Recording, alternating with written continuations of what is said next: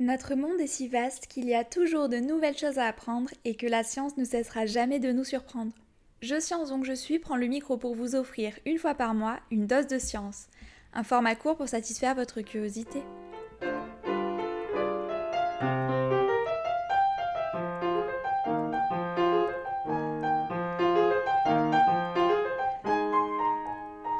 Salut, c'est Leïla pour l'épisode de Flash Science du mois. Rassemblez vos instruments de mesure, munissez-vous d'un aimant et enfilez vos chaussures de montagne pour découvrir les méthodes de calcul de l'altitude sur Terre.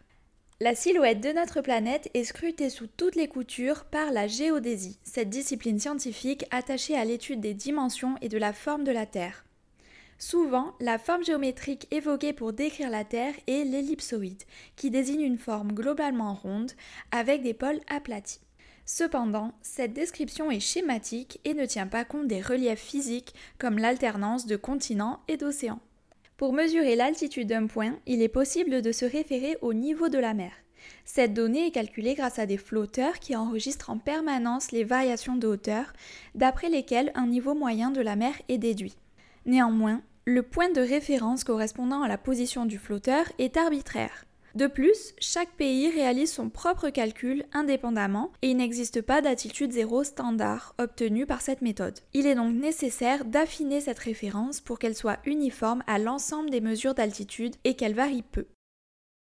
Pour obtenir une référence rigoureuse, il a été nécessaire de considérer l'influence du champ de pesanteur terrestre qui correspond à la force d'attraction exercée par la Terre sur tout corps doté d'une masse comme nous ou la Lune. La répartition des masses à l'intérieur de notre planète n'étant pas uniforme, le champ de pesanteur généré à sa surface ne l'est pas non plus. La prise en compte de cette variation du champ de pesanteur s'est donc avérée cruciale pour la définition d'un modèle de référence pour le calcul de l'altitude. En effet, il est complexe de déterminer un niveau d'altitude zéro uniforme à partir des variations du niveau de l'eau mesuré à la surface de la Terre. Mais une solution réside dans la conception d'un modèle théorique de la surface de la Terre. Pour cela, il faut imaginer que la surface de la Terre est recouverte d'un océan immobile, sans vagues ni courant, avec la seule force d'attraction du champ de pesanteur pour en déformer la surface. Dans ce cas, on observerait une forme bosselée appelée géoïde, dont les différences de niveau vont de plus 80 mètres aux environs de l'Islande à moins 120 mètres au sud de l'Inde. Ce géoïde est donc une modélisation théorique de la Terre, fiable et pouvant permettre l'établissement d'une référence commune de l'altitude zéro en tout point. Pour mieux le visualiser, on peut imaginer un globe fictif, boursouflé, très irrégulier et en général, les variations du géoïde sont cohérentes avec le relief observé à la surface de la Terre. Grâce à un tel modèle, de nombreuses montagnes sous-marines ont été découvertes. Par rapport à la surface lisse de l'ellipsoïde, qui est une sphère au pôle aplati, la surface très irrégulière du géoïde est parfois trop complexe à intégrer dans des calculs d'altitude et elle est souvent remplacée en pratique par une approximation correspondant à un ellipsoïde de surface régulière et dont les variations avec le géoïde sont raisonnables. Une fois la référence établie, plusieurs techniques existent pour déterminer l'altitude d'un point par rapport au niveau zéro du géoïde ou de l'ellipsoïde.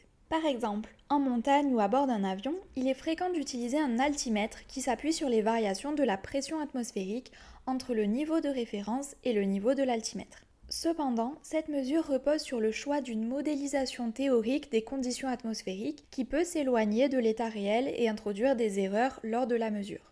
Heureusement, les modèles employés ne cessent de gagner en précision et en dynamisme pour garantir des mesures réalistes.